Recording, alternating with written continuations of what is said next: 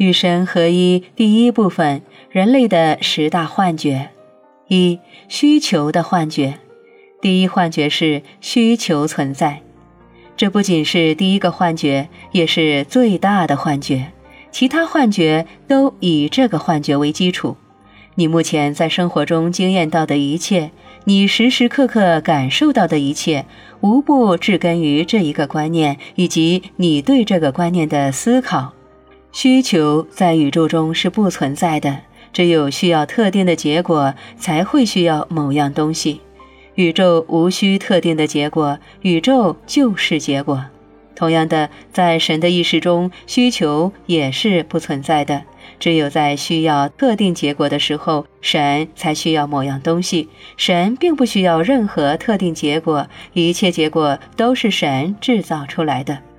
如果神需要某样东西来制造一个结果，那么神该去哪里找到这样东西呢？神之外再没有其他东西存在。神是如今存在的一切，是过去曾有的一切，是未来将有的一切。非神的东西是不存在的。如果用生活来取代神，你也许能够更好地明白这个道理。这两个词汇相互替换，不会改变原有的意义，只会增进你的理解。也就是说，不是生活的东西是不存在的。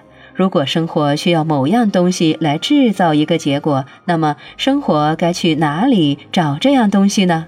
生活之外并没有其他东西存在。生活是如今存在的一切，是过去曾有的一切，是未来将有的一切。除了正在发生的事情，神不需要其他任何事情发生；除了正在发生的事情，生活不需要其他任何事情发生；除了正在发生的事情，宇宙不需要其他任何事情发生。这是事物的本质，事物的本质就是这样，而不是你想象的那样。你在想象中创造了需求这个概念。是因为你的经验告诉你，你需要各种东西才能生存。然而，不妨假定你无需考虑自己的生死，那你还需要什么呢？什么也不需要。假设对你来说不活着是不可能的，那你还需要什么呢？什么也不需要。喏，这里是关于你的真相。对于你来说，不活着是不可能的。你不想活着也不行。问题不在于你是否会活着，而在于你会怎样活着。也就是说，你想以什么样的形体活着？你想在生活中经验到什么？我要告诉你这个道理：你无需任何东西也能活着，你的生存是得到保障的。我给予了你永恒的生命，并且永远不会夺走它。听完这句话之后，你也许会说：“对呀，但活着是一回事，快乐又是一回事。”你也许会以为你需要某样东西才能快乐的活着，以为只有具备了某些条件，你才会快乐。这不是真的。但你已经相信这是真的，因为信念产生经验，所以你经验到的生活就是这样的。进而，在你的想象中，神经验到的生活也是这样的。然而，神的生活不是这样的，你的生活其实也不是这样的。唯一的区别在于，神明白这一点。当你明白这一点，你将会像神一样，你将会掌握生活的秘密，你的整个实在将会发生变化。现在，我来告诉你一个大秘密：快乐不是作为特定条件的后果被创造出来的，特定条件是作为快乐的后果。被创造出来的这句话特别重要，所以应该重复一遍：快乐不是作为特定条件的后果被创造出来的，特定条件是作为快乐的后果被创造出来的。对其他存在的状态而言，情况也是如此。爱不是作为特定条件的后果被创造出来的，特定条件是作为爱的后果被创造出来的。同情不是作为特定条件的后果被创造出来的，特定条件是作为同情的后果被创造出来的。富裕不是作为特定条件的后果被创造出来的，特定条件是作为富裕的后果被创造出来的。你可以替换任何你想象得到的存在状态。这种状态先于经验产生经验的论述始终是正确的。由于不明白这个道理，你总是以为只有特定的事情发生了你才快乐，而且在你的想象中，神也是这样的。然而，神是第一动因，天地间有哪件的事情发生不是神最先引起的呢？如果神是全能的，又有哪件事能够不经过神的同意而发生呢？难道有什么事情的发生是神无法阻止的吗？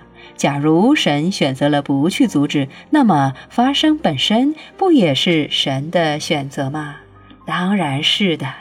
然而，神为什么要选择一些会让神不快乐的事呢？答案是一个你无法接受的答案：没有任何事情会让神不快乐。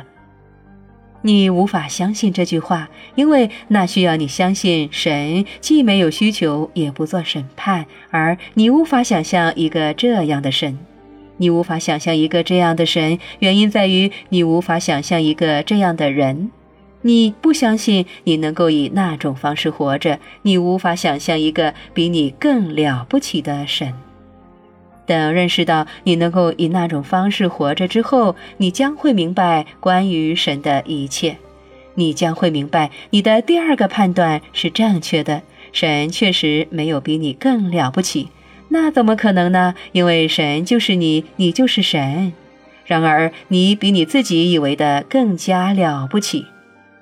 大师明白这个道理，现在你们的星球上就有许多明白这个道理的大师。这些大师来自不同的传承、宗教和文化，然而他们拥有一个共同点：没有任何事情会让大师不快乐。早些年，人类的文化处在原始的初级阶段，绝大多数人没有达到这种大师境界，他们仅有的欲望是避免不快乐或者痛苦。他们的思想境界太低，不懂痛苦未必会带来不快乐，所以他们在生活中采取了一种可以称之为快感原则的特殊策略。他们倾向能够带来快感的东西，同时避开剥夺快感的或者是带来痛苦的事物。第一个幻觉，也就是那种认为需求存在的观念，便因此而生。这其实可以被称为第一个错误。需求并不存在，它是虚构出来的。在实在的领域，你无需任何东西才能感到快乐。快乐是一种精神状态。早期的人类无法领悟这个道理，由于感觉到自己需要某项东西才能快乐，他们认为生活中的一切皆是如此。他们同时也假定生活中有一部分是更强大的力量。后世的人们将这种力量拟人化了，并为其取了各种各样的名字，其中包括安拉、亚威、耶和华与神。对早期的人类来说，想象一种比他们自己更强大的力量并不难。实际上，他们需要这么想，因为他们需要解释那些不受他们控制的事物。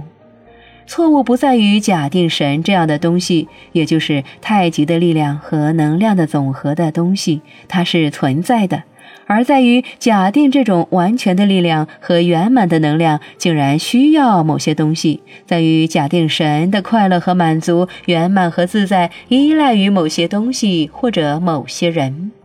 这就像说，圆满是欠缺的，它需要某样东西才能变得圆满，这是自相矛盾的说法。但他们并没有看到这一点，现在仍有许多人没有看到这一点。